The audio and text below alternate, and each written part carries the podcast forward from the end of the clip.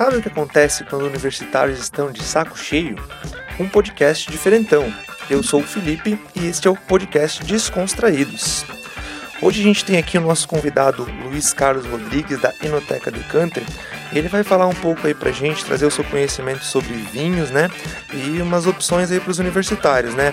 É, boa noite, Luiz, seja bem-vindo aí. É, se apresenta aí pro pessoal, fala um pouquinho de ti, fala um pouquinho da tua profissão aí, que você é consultor lá Decanter. Se apresenta aí, fala como é que começou essa tua paixão aí pelos vinhos, né? Fala pra gente um pouquinho mais. Boa noite, boa noite pessoal. Como ele já falou, me chamo Luiz Carlos Rodrigues.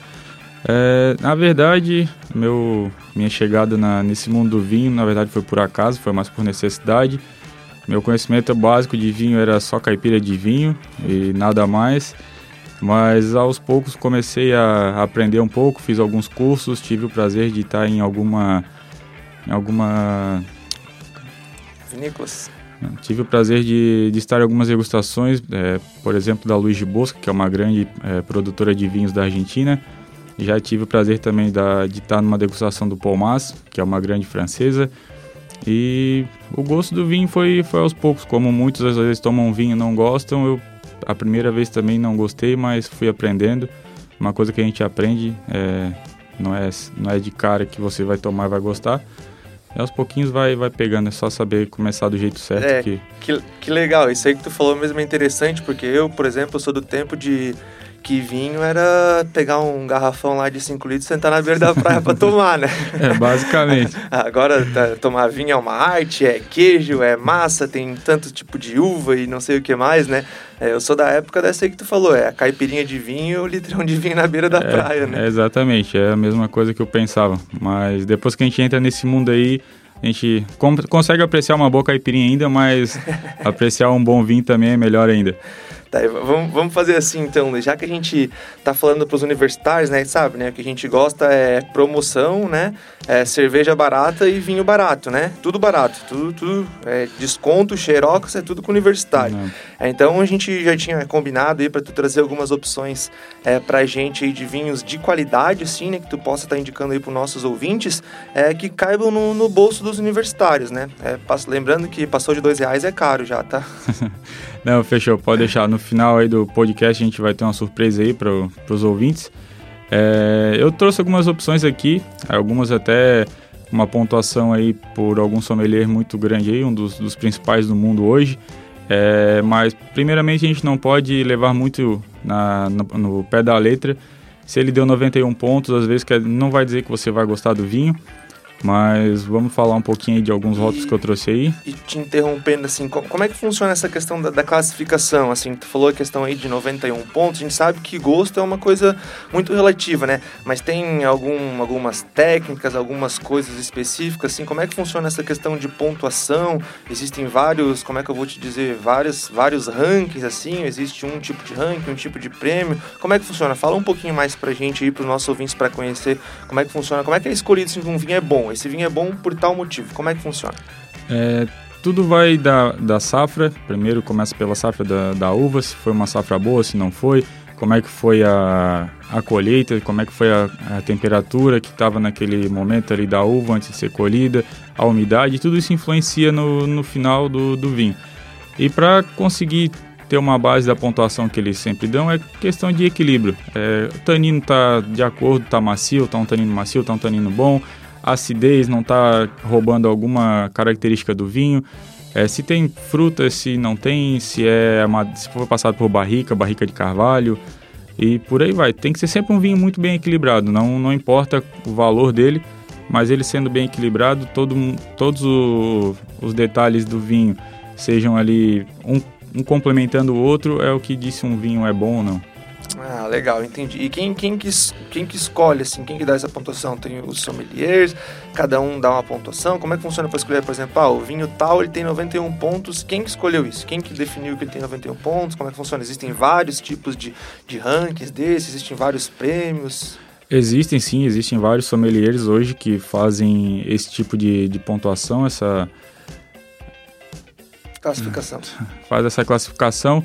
É, também tem algumas, algumas revistas, é, E tudo depende muito de sommelier para sommelier. Tem alguns sommeliers que são muito mais críticos, outros são mais tranquilos. Nem sempre, nem sempre o sommelier ele vai muito pela, vai ser muito crítico. Às vezes ele vai tentar te colocar nesse mundo do vinho com os vinhos mais simples, é, mas vai ter o mesmo sommelier, um outro sommelier provavelmente vai pegar o mesmo vinho e vai dizer que aquele vinho ali não é bom, ele não gostou daquele vinho. Então vai muito de pessoa para pessoa e como a gente já falou ali no começo, é uma coisa muito particular. Não adianta ele dar 91 pontos, você lá experimentar o vinho e acaba não gostando. É, você tem que ir experimentando. Às vezes uma pessoa gosta de vinho branco, gosta de vinho rosé, a outra não gosta de, de vinho tinto e esse, por aí vai. Você tem que começar a, a tomar, degustar e e se conhecendo aos poucos. Ah, que legal. É realmente, como a gente fala, é tudo questão de gosto mesmo, né? Mas então vamos lá, vamos começar, vamos ver o que, que tu trouxe pra gente aí, é, quais os vinhos que tu escolheu e qual que é a dica aí que tu dá para quem, quem não gosta de vinho e quer começar a gostar desse mundo, ou quem já gosta e quer uma dica de tomar um vinho um pouco melhor, pagando um pouco mais barato do que os vinhos caros que a gente encontra por aí. O que, que tu trouxe pra gente? Qual que é a primeira pedida da noite? É, vamos lá. Primeiro, para quem está começando, acho que nunca pode começar por um vinho muito pesado, muito carregado. É bom sempre começar por um vinho branco, um vinho rosé, que são vinhos mais leves, ou até mesmo um Pinot Noir, que é um, uma uva tinta, porém é um, é um, um vinho leve para ser tomado. É, eu trouxe aqui um Garnacha, é um vinho que tem um frescor muito legal. Ele, o nome se deve ao som do, é, ele é um vinho de sopro, como está descrito aqui por um sommelier e ele tem aromas terrosos e de frutas silvestres que marcam presença no paladar. É, é uma boa é, um acompanhamento espanholas. É, claro que às vezes você não vai conseguir fazer uma, uma receita dessa, eles sempre colocam uma gastronomia muito elaborada, mas qualquer coisa é uma comida muito mais leve, você consegue harmonizar aí, show de que, bola. Que, que, trazendo assim para o nosso universo dos universitários, acostumado com o X único aqui a 4,50 na frente da Univale, o que, que dá para a gente harmonizar com esse vinho aí? Seria uma massa, uma, um carne, uma carne de peixe mais leve? Que, que, que dá para pode... harmonizar com uma massa, uma carne que não seja uma carne muito gordurosa, uma carne mais leve.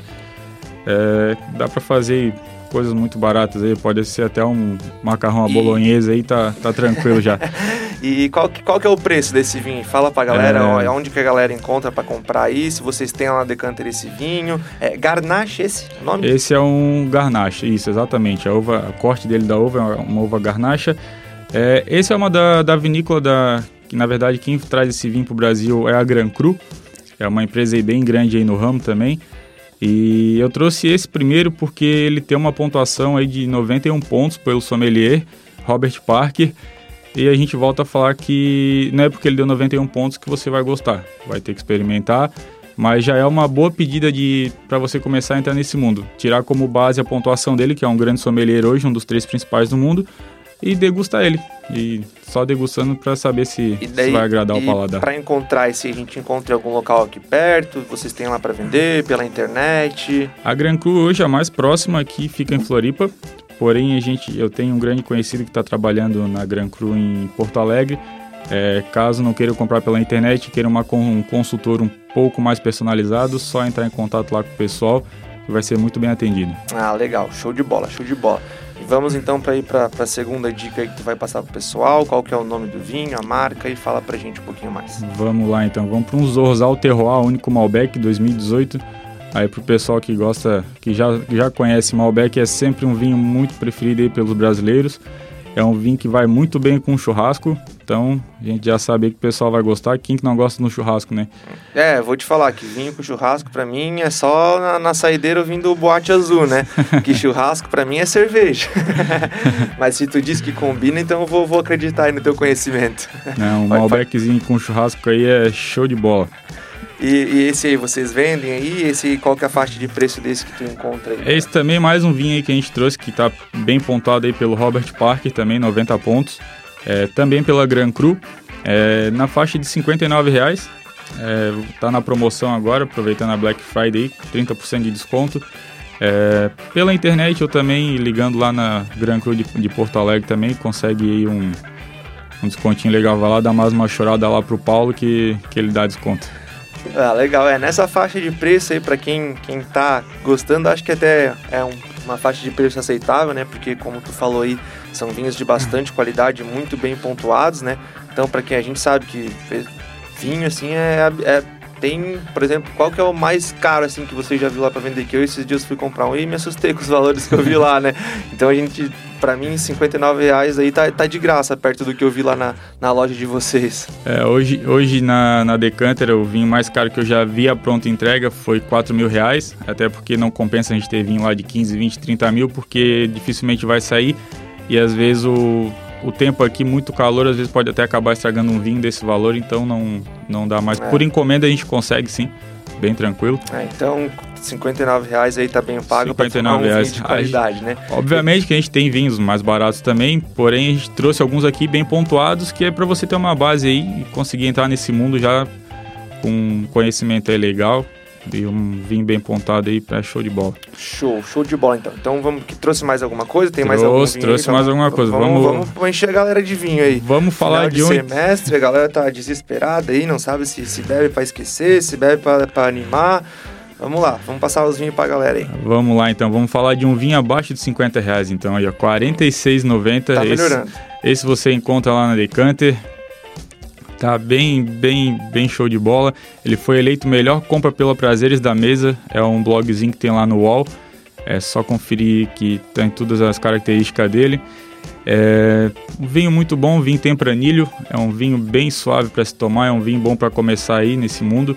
Para quem nesse agora, né, não muito indicado nesse calor, mas um vinhozinho tinto no, no inverno aí com uma boa companhia. É show de bola. E o que, que, a gente pode acompanhar aí esse vinho? É, no inverno, então, é o que? É fundi que a gente, a gente come com esse vinho aí? É queijo? É, é o quê? Um fundi é uma boa pedida, hein? Um fundizinho com carne, queijo, uma carnezinha leve, um franguinho. Vai show de bola, hein? É, até que, até que eu não tô tão mal, então. não, conhece, conhece. tem, tem, mais alguma? Tu trouxe um espumante pra gente, um rosé? O que, que, que tu estava comentando ali comigo antes? Ali? Trouxe, trouxe aqui, ó. Pra, pra quem tá começando agora no mundo vinho, pra não errar para tomar já e conseguir degustar aí legal, tem um branquinho. É, temos lá também o Multiomás, um vinho bem refrescante, vinho para tomar na beira da piscina ou até mesmo na praia, para quem gosta de pegar uma praia finalzinho de tarde. Vinhozinho refrescante, bem cítrico e tá aí na faixa dos 52 reais, dá para harmonizar legal com frutos do mar aí, um sushizinho também para quem gosta. Aí tem um sushi aí na frente baratinho, R$29,90. e aproveita, dá uma chorada na rolha ali já leva o vinho é, para tomar vou, também. Vou ter que ir lá cobrar o merchan dos caras agora aí. Sushi ali, não tava no, no, plano. Vou ter que ir lá, vou ter que ganhar pelo menos um sushi ah. lá, né? Depois dessa propaganda.